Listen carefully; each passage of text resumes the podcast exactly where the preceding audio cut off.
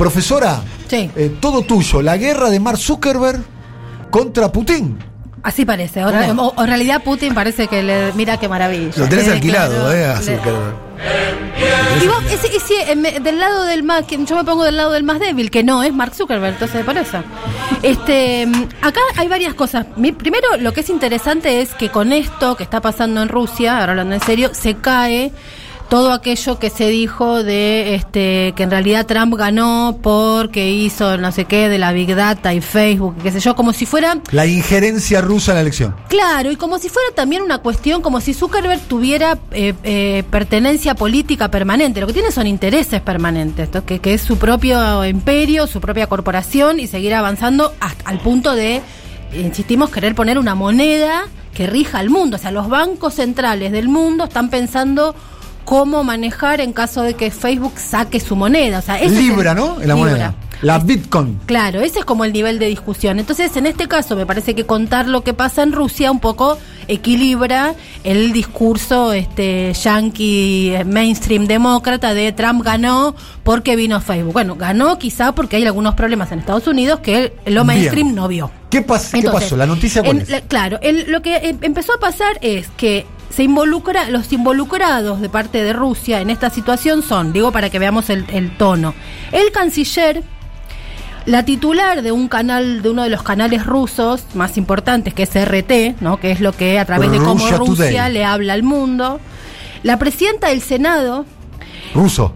Eh, ruso, este, lo que es el, lo que sería el ente regulador de ellos, que se El llama, AFCA. claro, el AFCA de ellos que se llama Roxmominatsor, no lo voy a poder pronunciar nunca más, este, la Comisión Central Electoral de Rusia, Sputnik, que es el otro medio de comunicación a través del cual Rusia le habla al mundo, y la, una comisión de la Cámara Baja de los diputados de, Ru- de Rusia. O sea, Esos son esos actores. esos actores Putin y Mark Zuckerberg. Claro. Los otros actores. En, es- en ese marco es que esto, esta, esta fue la formalidad a través de la cual Rusia dijo, bueno, basta de la injerencia de Facebook y Google en nuestra política interna. O sea, el tono es, Google y Facebook se meten, hacen política interna en nuestra política, dicen los rusos. Yo, cuando un ruso dice, no queremos la injerencia externa en la política interior, me digo como que me lo- te, lo tomas un poco en serio. Sí, no digo hablando que, uno de los países más poderosos de la Claro, no digo que le vayan ¿Y a qué mandar. le dicen? a Entonces, la cuestión fue así. Lo primero, esto empezó con un cierre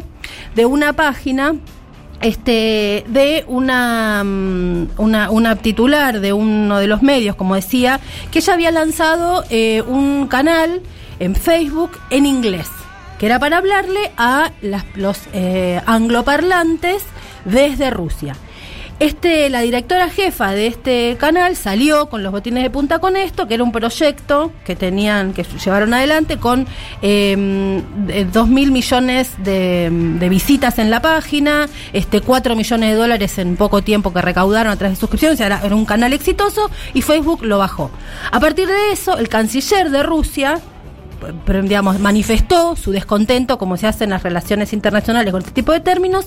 Entonces dice, bueno, nuestro ejemplo de, que vemos acá de presión hacia los medios de comunicación rusos de parte de emporios que no pertenecen a nuestro país y la libertad de prensa, la verdad que es lamentable. A ver si entiendo. Es un canal en Facebook hecho por una rusa para angloparlantes para contar la situación de Rusia. de Rusia para este angloparlantes. Exacto. Más o menos. O sea, habla- habla- como, como tienen Rusia Today, Today. En, en español, que nosotros lo escuchamos mucho, cons- consumimos, bueno, lo mismo, un programa que se llama In the Now, se llamaba así, eh, lo hicieron en Facebook para hablar en inglés. Bien, ese canal, Lo bajan. el Facebook, Facebook lo, lo da de baja. Lo da de baja. Y sale el canciller ruso a decirles, Che, miren con esto, con la libertad de expresión, no está muy, no está muy Claro. buena la situación, así que tomo nota de lo que está pasando. esto está pasando ahora. Ahora, ahora sí, es todo esto que estoy contando es septiembre-octubre, o sea, es- es- está sucediendo ahora.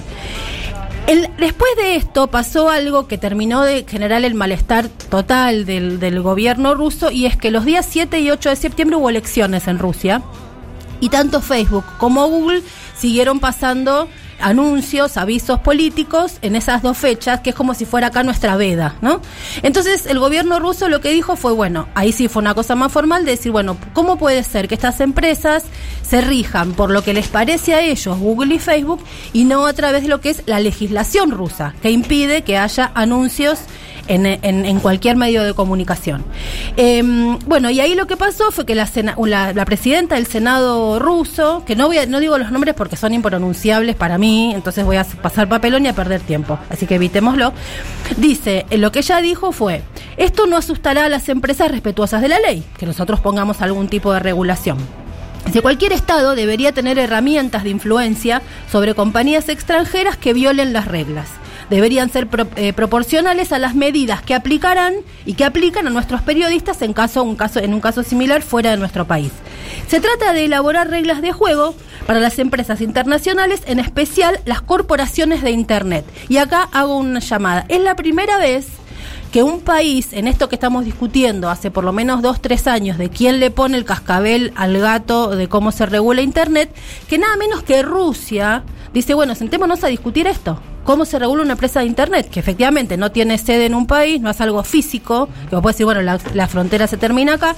Entonces, la presidenta del Senado ruso dice que van a proponer una, una serie de... de, mm, legislaciones. Y dice, la actividad de los periodistas rusos en el extranjero se restringe sin argumento alguno, pero en Rusia hay compañías infractoras que intervienen en asuntos internos de legislación electoral rusa y no pasa nada, no son castigados. Entonces, por eso el Senado, a, su, a través de su propuesta, empezó a discutir cómo se puede regular esta cuestión que ocurrió en este caso puntual con Facebook y Google. Me parece importante marcar... ¿dónde entra? Porque estoy entendiendo lo de Facebook. Cuando vos, cuando vos haces una búsqueda, por ejemplo, eh, y entonces te aparece el aviso. Cuando vos, un- vos no digo, un ciudadano ruso entra a Google a buscar, no sé, el, el mercado libre ruso, por ejemplo, y te aparece un aviso político. Entonces, lo que ellos dicen es, lo que no se puede permitir es que si las leyes electorales rusas dicen, yo no digo que esto sea posible de hacer, porque de hecho es una discusión y es un problema. Es como decir, bueno, ¿cómo regulamos No están a- reguladas las redes sociales. Claro, por eso te Y iba a vos decir. viste que ahí es un terreno donde. Absoluto. O sea, yo creo que mi computadora ya se llama Horacio Rodríguez Larreta. Claro. Es Horacio Rodríguez Larreta. Está, cuando está apagada, mira, usted la ven apagada, ustedes están viendo a Horacio Rodríguez Larreta en este momento. No, es verdad, ¿no? ¿Viste lo que es? Es brutal. Me- no le- o, o me pasa a mí o les pasa a todos. Pasa Aparece todos. Rodríguez Larreta solo. Sí, sí. cualquier momento va a salir Rodríguez Larreta de la Sí, sí, en el, computadora. en el- en el TikTok, que es la red social que usa mi hija, que es básicamente de niños, todo el ti- me- me- ella, porque como tiene así fanatismo con Lamens, lo tiene presente a la reta, y entonces me dice, mamá, este es el que es el presidente de Buenos Aires ahora. Y entonces Profe, me lo- al Sí. mínimo atisbo de, de regulación, eh, tenés a todo el mundo corriéndote con que con que hay censura, ¿sabes? Claro, lo que- por supuesto. Lo que pasa es que acá el que censura, porque termina pasando que, este, por ejemplo, en, Facebook dio de baja un canal, mira esto, que se llama Arctic.ru, que era un canal que lanzaron eh, de- para ver la, la actividad rusa en el Ártico. Entonces, la titular de este canal dice, el bloqueo de Arctic.ru encaja bien en, el, en cómo el Occidente ve el concepto de la libertad de expresión. La hay, pero no para todos. Y para los recursos rusos no la hay en absoluto. Al principio, dice la, esa titular de este canal, Facebook bloqueaba las cuentas de nuestros periodistas. Ahora llega hasta la flora, la fauna y los ositos blancos. O sea, le bajan, le, le bajan cuestiones a Rusia, además de meterse en su en su política interna, según están planteando ellos. Y acá en el medio pasó una situación que no tiene que ver di- directamente, pero que para mí es el nudo. Una de las discusiones que está dando el mundo es si Facebook es un canal de comunicación, o sea, solamente una plataforma que no decide y simplemente transmite lo que otros publican, o si es un seleccionador de información. Bueno, lo que está diciendo Rusia es, ustedes están seleccionando qué va y qué no va.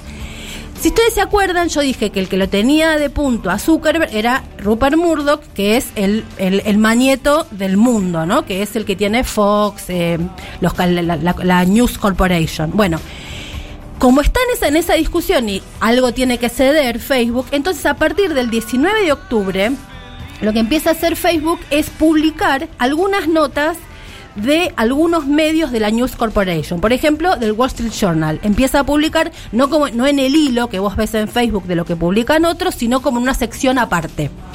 Y ahí empezó una, una, una, una discusión que me parece que por ese lado va a ir, yo creo, la discusión de los medios con este lo que pasa con Facebook, que es hacer, empezar a hacer acuerdos por partes. O sea, porque si no, lo que hace Facebook es que te baja lo que vos subís directamente. Entonces tienen que ir los medios a negociar uno por uno Todavía no se sabe cuál fue el acuerdo económico de esto, me imagino que debe haber sido bastante millonario, pero ahí hay una, una cuestión a poner atención a ver cómo termina de definirse Facebook, si es un lugar donde por nosotros subimos este, fotos de los perritos y los gatitos, o si es efectivamente lo que es el emporio comunicacional que te, te, te maneja la agenda y lo que vos querés conocer que me parece que ahí es donde todavía no terminamos de, de, de ver. Hay algo que, que, es, este, por ahí no sé si tenemos, no tenemos tiempo de ponerlo, pero lo vamos a dejar para otra oportunidad, me parece, que búsquenlo si pueden, que es un aviso, un institucional que hizo este, Rusia Today, el canal, donde, no, donde es la visión rusa de cuánto costamos los ciudadanos. Ellos lo que dicen es, vos que me estás mirando para Facebook sos el producto. Entonces, fíjate cuánto, cuánto costás vos para Facebook.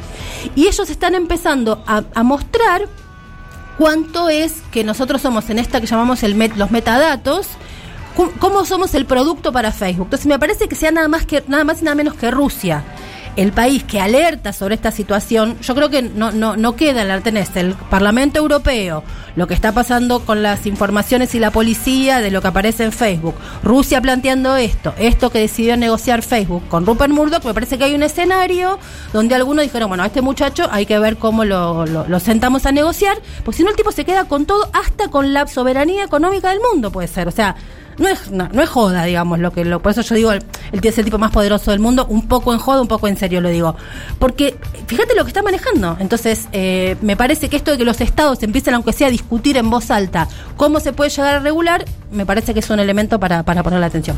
La guerra entre Facebook y Rusia anticipada aquí, eh, semana a semana, nos está contando la guerra eh, entre los estados y las tecnológicas. Los estados tratando de ponerles algún límite al avance de las empresas tecnológicas, que lo cuenta semana a semana la profesora Mariana Moyano.